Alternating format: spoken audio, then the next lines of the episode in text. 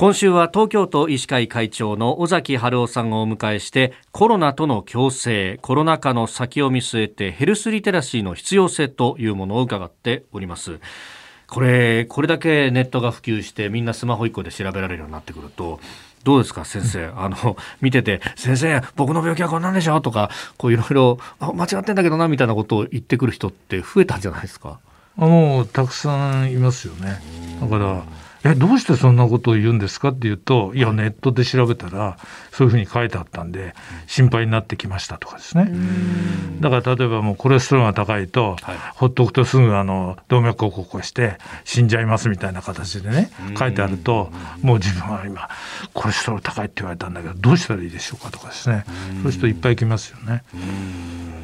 コレステロールは確かにその数値っていうものはななんとなくこう気になるんですけど結局どう判断していいかもわからないみたいな感じで、ね。えー、あれってやっぱ年齢によっても考え方っていうのは変えた方がいいわけですか？そうですね。ですから、まあ、あの若い方で、ええやはりコレステロール高い人っていうのはやっぱり動脈硬化を起こしやすいっていうのはデータもあるし、それから特にあの心筋梗塞とか狭心症とかですね。いろいろそのそういう病気をやった方はコレステロールを十分下げとかなきゃいけないとか、はい、そういうふうなそういう二次予防って言うんですけど、はい、そういうデータもしっかりあるんですけども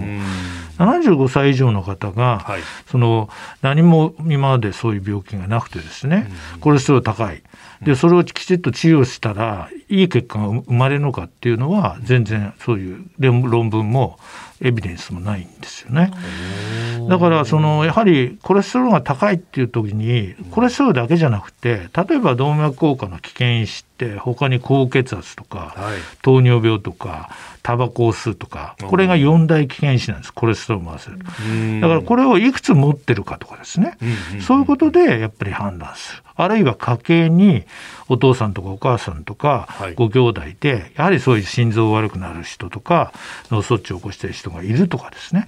そういった遺伝的なものとかそういうのを総合してやっぱり私はコレステロールも危険なんじゃないかとかねそういう判断をする。あるいは今血管の硬さとか、はい、頸動脈首の血管で超音波当てたりすると、動脈硬化起きてるかどうかとか分かりますので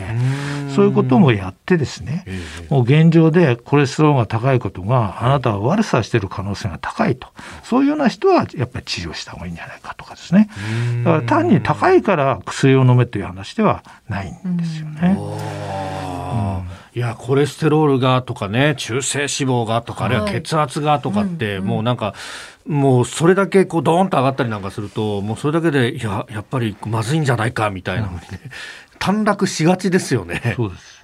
でしかも、例えばこうタバコを吸いながら高血圧っていうで高血圧って言われるともう真っ青になって飛んできて、血圧が先生高いんで治療お願いしますって言うんですけど、タバコはどうするのって言ったら「いやタバコは吸ってます吸い続けます」みたいな。ね。でも実際はタバコで亡くなる方が1番で、高血圧で亡くなる人は2番。なん。3位が運動不足実は。4位が糖尿病なんですね。だからタバコをやめないでいくらコレステロールとか血圧を治療してもこれはね意味がない。なるほど、ね、そういうのも総合的にまさにそれがリテラシーというやつなわけです、ね、そうそうそうです。総合的に考えて。やっぱ数字一つで早飲み込みみたいなのはいけないわけですね。そうですねですからもうタイムにしても何にしても血圧にしてもいろんなデータがもうここを超えたらダメってみんな思ってしまってるんですよ。だからそうではなくて、まあ、平均どのぐらいかとかですね。あのそういうことで判断していかないと今日がちょっと高かったから心配とかですね、はい、そういう方たくさんいるんですけど、実は毎日のこの平均の積み重ねがその血管を痛めたりしていくわけですからね。